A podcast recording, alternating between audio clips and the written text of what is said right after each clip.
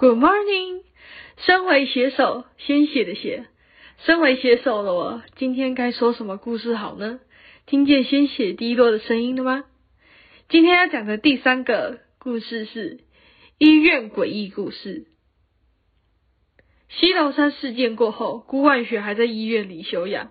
同时，他和刘彩静与张雨燕也不断的被警察找去问话。在星期三的晚上，顾万雪照常照着往常去做完例行检查，便回到自己病房里休息。顾万雪望着窗外的万家灯火，他想家了，想家的情绪占满了他的思绪，让他不知不觉的落下泪来。唉，顾万雪轻轻叹了一口气，他不知道现在应该怎么办。事情脱离。脱离轨迹，他美好且安定的生活似乎要被打破了，要回不去了。顾万雪收回自己望着窗外的视线，他低头看着自己脖子上的吊坠，他不禁想起他第一次见到那红衣女子的时候。他还记得那时，在一个星期日的下午四点二十分，四位女大医生约出来一起聚餐。他们到了平常四人常去光顾的火锅店。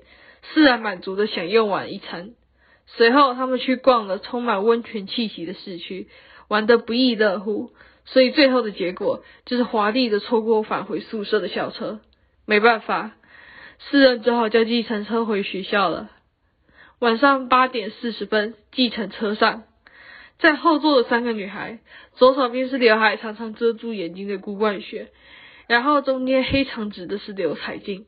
最后是右手边，是常常绑马尾并戴着眼镜的林嘉莲，而在前座的女孩是张雨燕。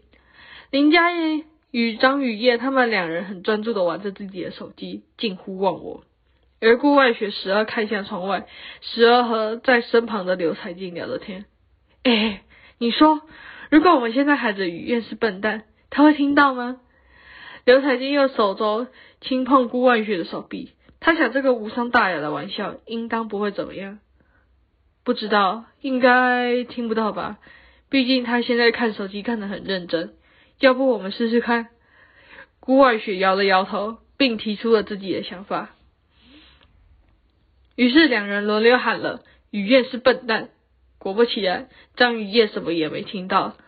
在后座的两人相看了彼此一眼，无情且愉悦的发出笑声。两人甚至还笑到肚子痛。顾万雪和梁彩静他们两人心想，这真是个有趣的游戏。在这一条路上有一个非常大的弯道，在这里往返的师生皆称这个弯道为“死亡弯道”。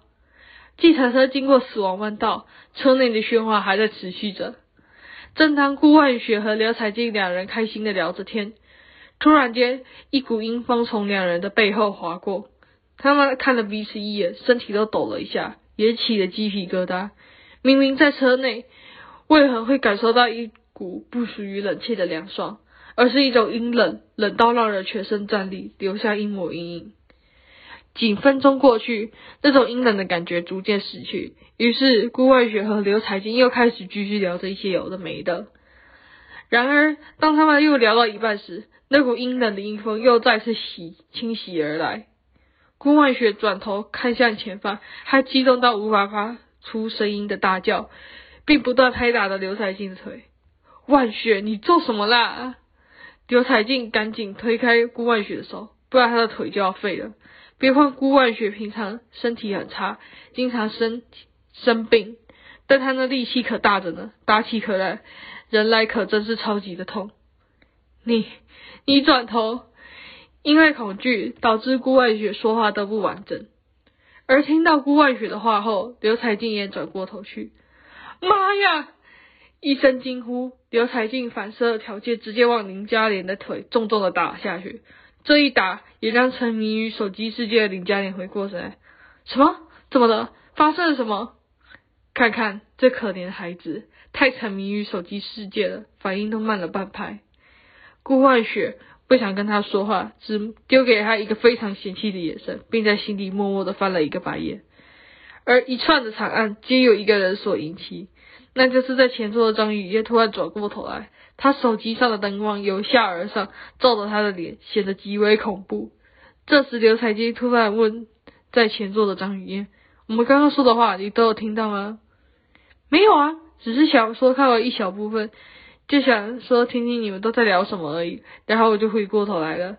张雨燕无辜的说道，而他又转过转回去，闭眼安静的休息了。听到张雨燕的回答后，顾万雪和刘彩静顿时皆松了一口气，疲惫逐渐侵蚀众人的精神。车内的喧哗声逐渐失去热闹，车内回归安静。当车子再次经过下个死亡弯道，顾万雪正想调整一下自己的坐姿，突然前方一辆车驶了过来，车灯非常的刺眼。就在这一刻，顾万雪看到非常恐怖的一幕，且让她毕生难忘。因为灯光的照射，镜子很清晰的反射出前座的人的脸。镜子反射，在前座的张雨嫣突然露出咧嘴的咧咧嘴的笑容。然而，在镜子上却不是张雨嫣的脸。而是一张顾万雪从未见过的脸，是一张约莫有二十有五的女人的脸。但真正最让顾万雪害怕且鸡皮疙瘩的事情，就是此时的张雨燕，她正在闭眼安稳的睡觉中，她根本就没有笑。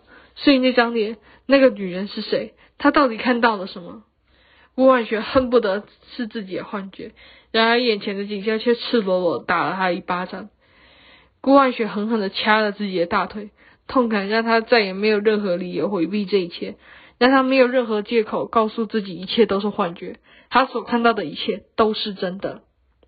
那张铁嘴灿笑的脸，镜子里的女人，对顾万雪产生巨大的冲击，衍生出许多的恐惧。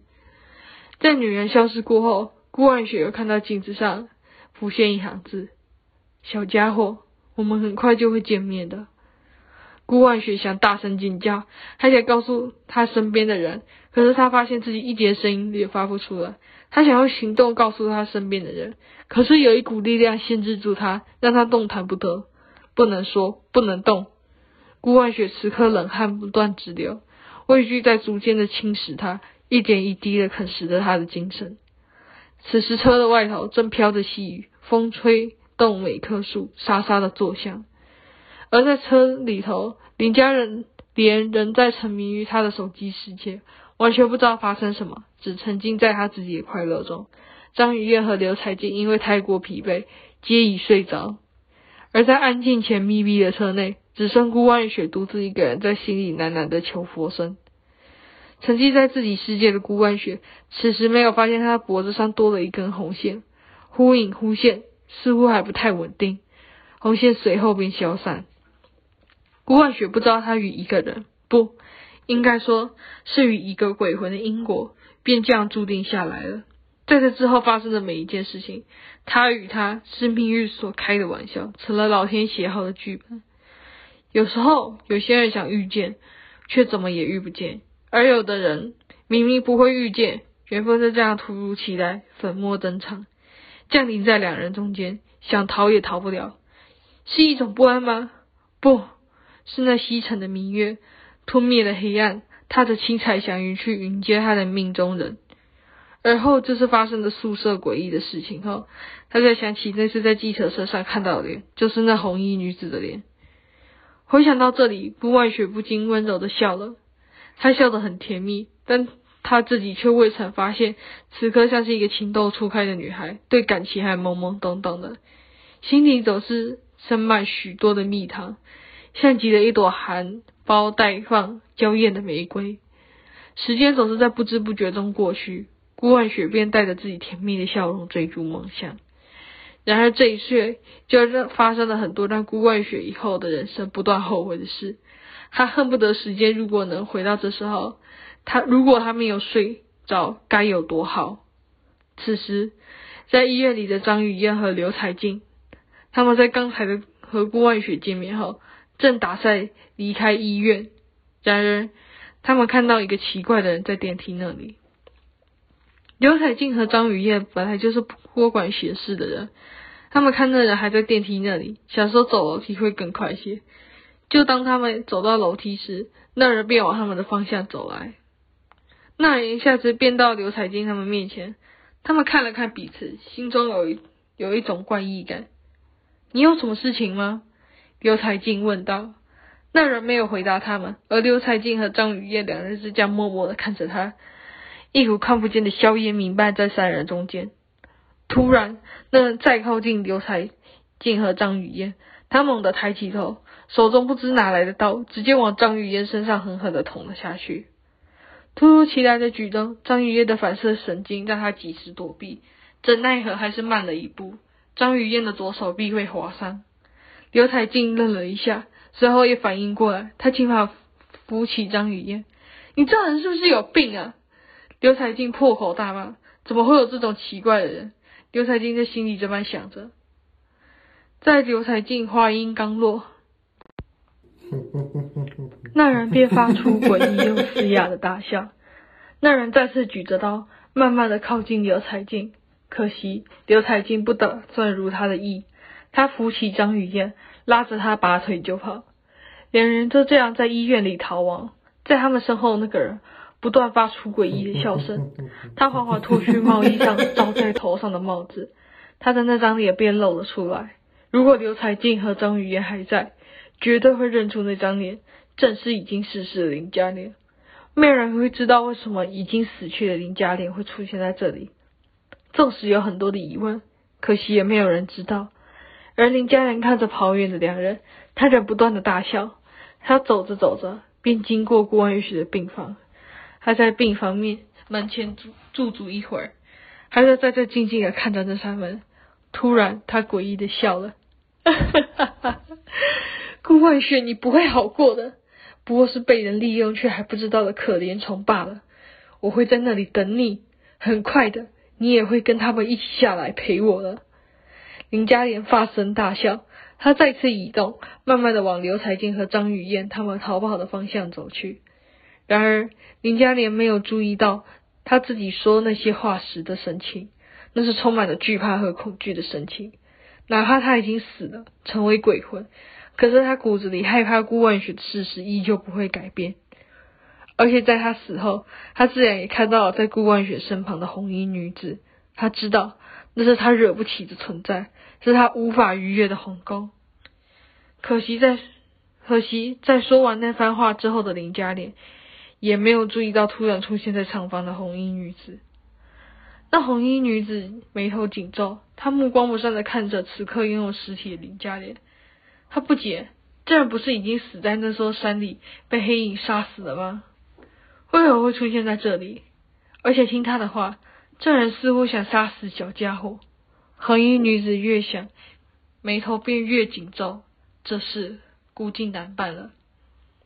红衣女子就这样看着默默走远的林嘉莲。她突然看到在林嘉莲身上的黑线，原来是那家伙命可真大。红衣女子口中的人，正是在西楼山出现的黑色声音。原来那个黑色的声音没有消失，在那日。红衣女子突然出现，让黑色身影措手不及。随后，他便与红衣女子大打出手。可惜，他不是红衣女子的对手，他被打得节节败退，最后隐约有要被红衣女子消灭的感觉。他急忙动用身上留存的秘术，骗过红衣女子的双眼，这才得以逃脱。之后，他重组林嘉莲的肉块，但也只是拼凑出来的躯体，不是林嘉莲真正的模样。只有那张脸才是林嘉莲脸的轮廓。有了新的躯体，他才不在乎是什么模样，他只想报仇。于是他又动用秘术，找到顾万雪所在的地方。但他也知道自己恐怕是不能对顾万雪出手，因为这样他又会被红衣女子给盯上。所以他只能先去找顾万雪身边的人，他要先杀了他们，让顾万雪失去重要的人，让他尝尝失去重要的人的滋味。他不只要从心理上折磨顾万雪，更要在精神上折磨他。若不是他，他也不会变成现在这副模样，他也不会变成丧家之犬。都是顾万雪，如果没有他就好了。于是他重组了林嘉莲的肉躯体，吞噬了他的灵魂，便才有了方才那一幕。可惜他被仇恨蒙蔽了双眼，失去了所有的警觉性，专注在自己的世界里。他完全不知道红衣女子已经知道他还活着，并且盯上了他，正想着要如何将让他彻底消失在这个世界上。即使他成了丧家之犬，骨子里的自傲却不曾改过，而他的这一份自负，终将带着他走向灭亡之路。就在这时，红衣女子感受到空间突如其来的波动。小家伙的朋友，看来是凶多吉少了。说完这句话，红衣女子的身影便穿到顾万雪的病房内。在此之前，他口中呢喃，两道红光飞快的飞往前方，正是刘彩静和张雨燕逃跑的方向。自求多福吧。红衣女子便回到顾万雪的身边，她只想守好守好她的小家伙就好。至于其他人，她尽力了。她不是每个人都能救，但如果是小家伙的朋友，她也只能稍微帮忙而已，因为她的因果不在那两人身上。他只要守护好该守护好的人就够了。与此同时，逃跑的刘彩金和张雨燕看到身后没了那诡异的人，便停了下来。两人喘了口气。这时，刘彩金和张雨燕才发现有些地方不对劲。他们看了自己所在的地方，还在医院，只是像极了早年的医院，没有冷气，只有电风扇不断运作的声音，而且医院的名字也变了。他们原先的医院名字叫做明阳医院。而此时，他们所在医院却叫做木口木木医院。这座医院十分的老旧，许多地方都残破不堪，许多设施都介意腐朽。刘彩金和张雨烈两人只能压下心中的疑惑，缓缓的向前走。他们看着在医院来来往往的人们，他们看着那些人脸上发白的面容，双眼凹陷，巨大的黑眼圈，青涩的嘴唇。刘彩金和张雨燕越发越觉得不对劲，然而他们却什么也做不了。这时，刘彩金终于在加护站找到了绷带，他赶紧的为张雨燕处理好伤口，帮她绑上了绷带，这才让张雨燕减少了那么一丝疼痛。彩金，我们该怎么办？这个地方好怪，我们是不是？张雨燕心生不安，她只能向刘彩金寻得安慰。刘彩金拍了拍张雨燕的肩膀，他摇了摇头：“我也不知道，现在我们只能先找到出口。这个地方真的不能多待，我总觉得很危险，而且有太多怪异的地方了。就像刚才找到了绷带，也只有绷带能用而已，其他的东西都过期了。如果万雪在这里就好了。”刘彩金这般说着，同时也说出了张雨燕的心声。在处理完张雨燕的伤口后，两人便再次出发寻找出口，可惜，不管再怎么寻找，他们仍然不断的回到相同的地方。两人越发的着急，像个无头苍蝇般不断打转，漫无目的。焦虑逐渐让他们失去冷静，同时也让他们彷徨不安。这时，突然冲出了一群人，因为人的冲撞，刘彩静和张雨燕他们就在推挤的情况下，被带到了一个新的地方。他们才找到了一丝缝隙，才得以逃脱了出来。于是，他们便听到那群人说：“你们听说了吗？李护士要被周医生他们处刑了，真假？是什么时候？听说是今天，就在四号手术室。而且，听说周医生他们还打算开放给所有人看。那还等什么？我们离四号手术室不远，赶紧过去吧。”对对，再不过去就来不及了。走吧走吧，一起去看李护士那娘们如何被周医生他们处刑。刘彩静和张雨嫣不知道那群人口中的李护士和周医生是谁，也不知道四号手术室在哪里。他们只想快点找到出口，并且回到他们该在的地方。可惜，命运似乎并不打算放过他们。刘彩金和张雨燕再次被那些人的冲击，被迫带到了四号手术室。欢迎大家来到四号手术室，欢迎我们今天的主角李护士。刘彩金和张雨燕在手术室里听到一个医生说道，而他们也被挤到了最前面。他们看到了那个医生身上挂着的名牌，上面写着周医生。这时，他们才知道那群人口中的李护士和周医生是谁。只见李护士被脱去身上所有的衣物，双手双脚被绑在手术台上，而手术台也被竖立了起来。周医生这时拿出一个药膏，他涂抹在李护士的私密部位。在两分钟过去，他拿起刮刀，他慢慢的刮去李护士私密部位的体毛。周医生有时候会故意用力，将李护士的私密部位刮出几条血丝，而李护士也是不断的挣扎。周医生又故意装作拿不稳刮刀，又刮出了几条血丝。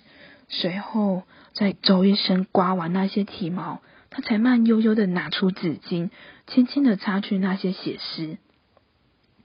他听着李护士痛苦的大喊，他面上露出一丝愉悦的神情，可他不会因此而满足。也是在这时，李护士便彻底的潇湘玉损。然而，没有人管他是不是死了，他们只想看接下来周医生如何玩弄那具躯体。这时。周医生拿起一旁的手术刀，他交给身边的另一名医生王医生。拿到手术刀的王医生，他像个高级的美食鉴赏家，用着最虔诚的目光看了没了声息的李护士，真美。他如此的说道。王医生拿着手术刀，他先从李护士的右手臂开始下手，因为手术刀过于锋利。只要轻轻划过，便会衬透出血丝。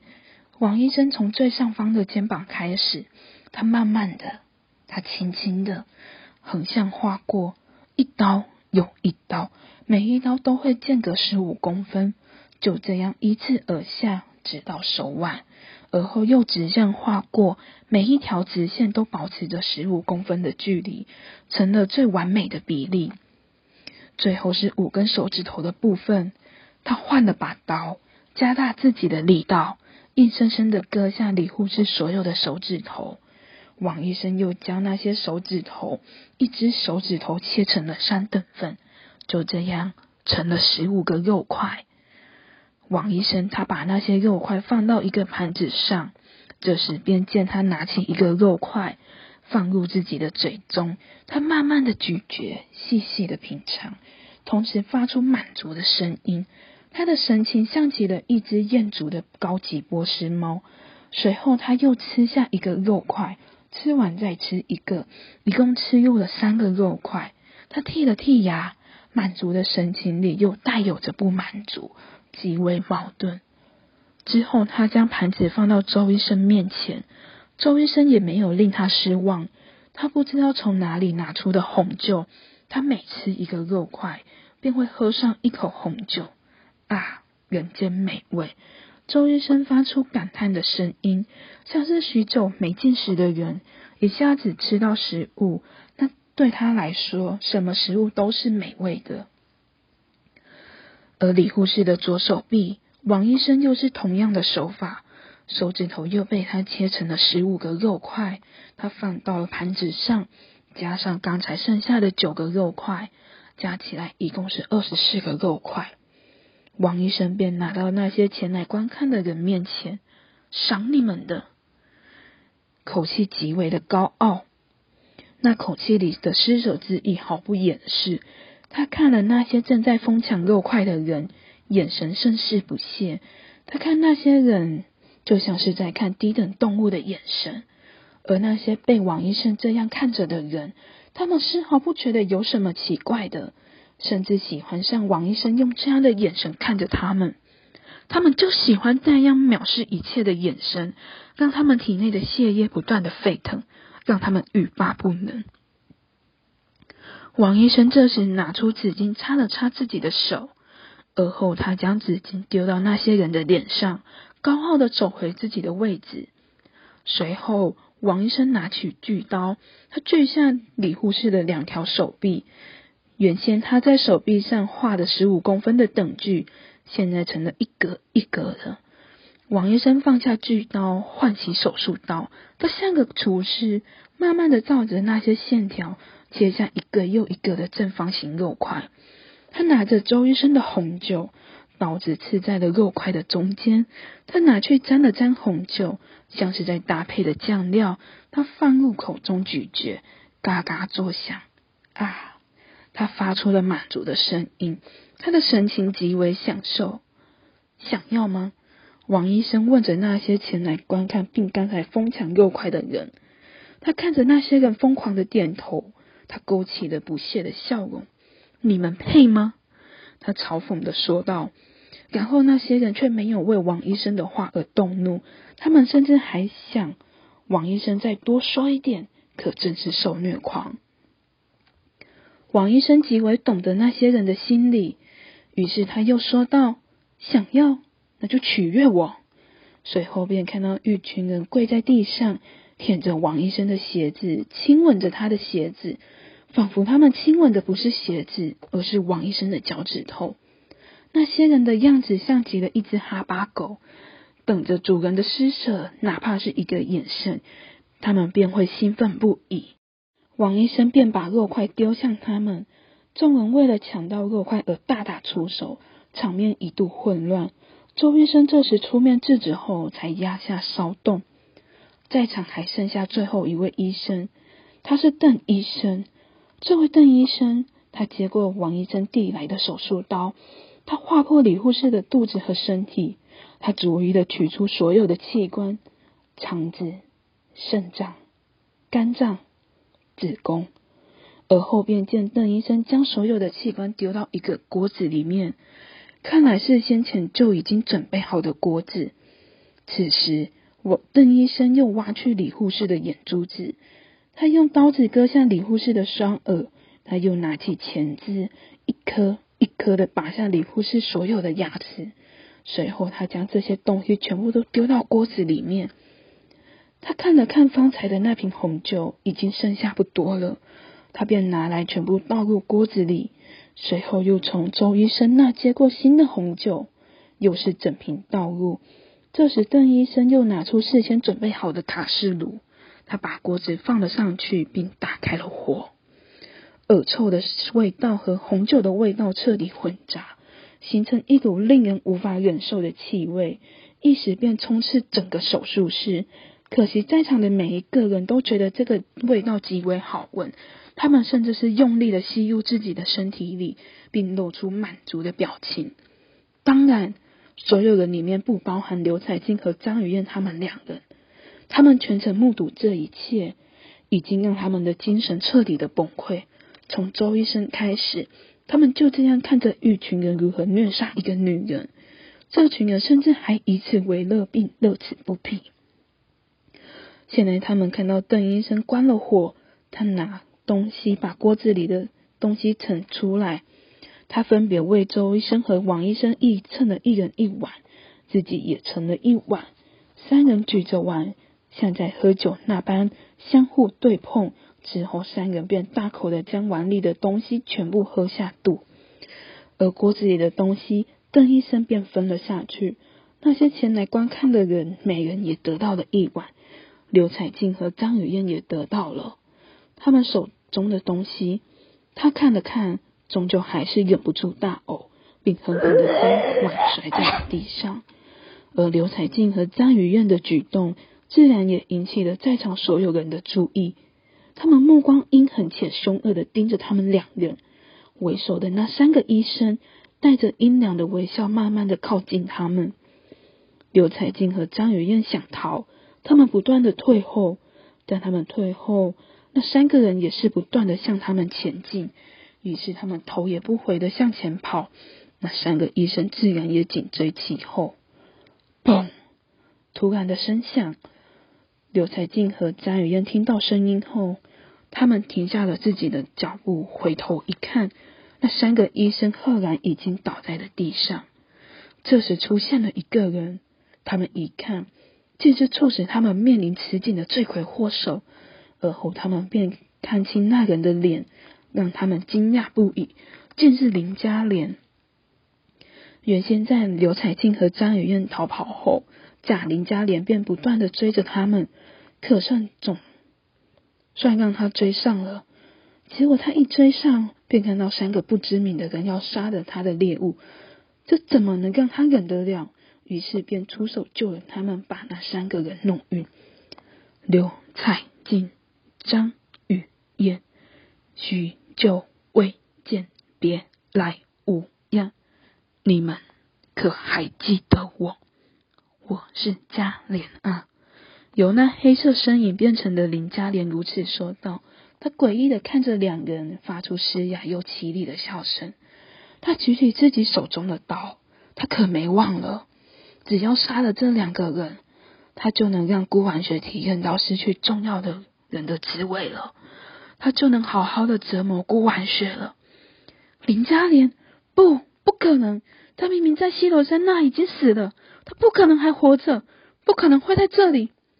刘才静不敢相信的呐喊着，张张雨燕的神情也是如此。他们当初可没有失去意识，他们和孤婉雪一样，可是全程目睹了林嘉莲的死亡过程。这个人到底是谁？为什么会是林嘉莲的模样？愚蠢的人类，我为什么要告诉你们？他一步一步的往刘彩静和张雨燕的身边走去，他挥舞着自己手中的刀，面上诡异的笑容，无一不彰显着他的阴谋诡计。哈哈哈哈哈哈！他控制不住自己内心流露出来的兴奋，他仿佛看见孤婉雪被他折磨的模样。最终，他来到刘彩静和张雨燕的面前，去地狱陪我吧，说着。他便举起手中的刀，朝着刘彩静和张雨燕挥去。这时，在刘彩静和张雨燕身上突然两道红光乍现，变成林嘉莲的黑色身影又再一次的逼退。又是你，又是你妨碍我吗？给我出来！那假的林嘉莲对着空气大喊：“他怎么不恨？又是同样的红光。”又一次将他逼退，又再次让他变得狼狈不堪。上家之犬就该有上家之犬的样子。从那红光里传来一道清冷的女声，正是那红衣女子的声音。一抹红色的虚影出现在刘彩金和张雨燕和那假的林嘉莲的眼前。他目光怜悯的看着三人，最后看向那黑色的身影。他的眼神转为了杀伐，这一次可不能再让他跑了。这种祸害还是尽早除了好，免得遗留千年。上次让你跑了，这次可不会再让你跑了。话音一落，红衣女子拉着刘彩静和张雨燕两人带到自己的身边，一股力量狠狠的打向那里假的林嘉莲。这时，稍早被假林嘉莲弄晕的三个医生醒了过来。他们看到倒在一旁的林嘉莲，他们想起就是他将他们弄晕，他们可不会放过他的。在远处看到这一幕的红衣女子虚影，她勾起一抹微笑。她想到一个极好的方法，正好此举可以永绝后患。从红衣女子的身上飞出了一滴血，那滴血从。小小的，逐渐的变大，最后包裹了这一整个空间。那滴红血逐渐形成了一个红球，而在红球里的黑色身影，还有那三个医生，以及那空间里的所有人，全然不知自己接下来会灰飞烟灭的命运。本就不该活着的人，就不该继续活着，哪怕是另一个空间。木口木木。早已是洪流的东西，就不该扰乱整个时空。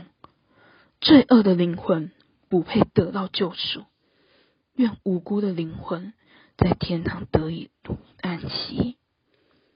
那红色的红球飞快的运转，嘣，在急速的运转后，红球这里炸裂了，而那黑色身影连同那三个医生，还有那里的所有人。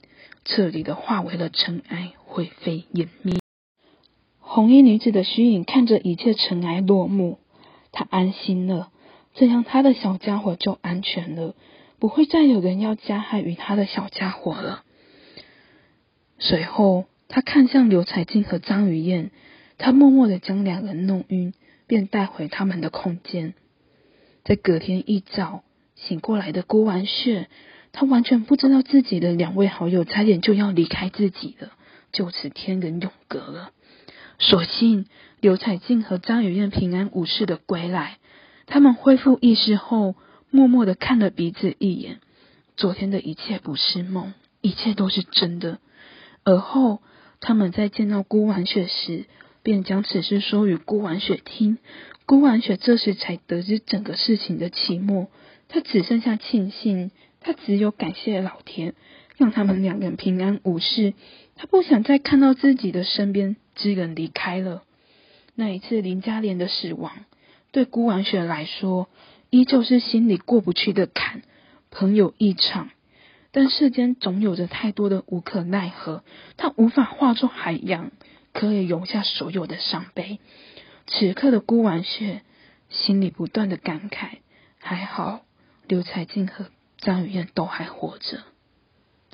我们这次的故事就此结束，期待下一集。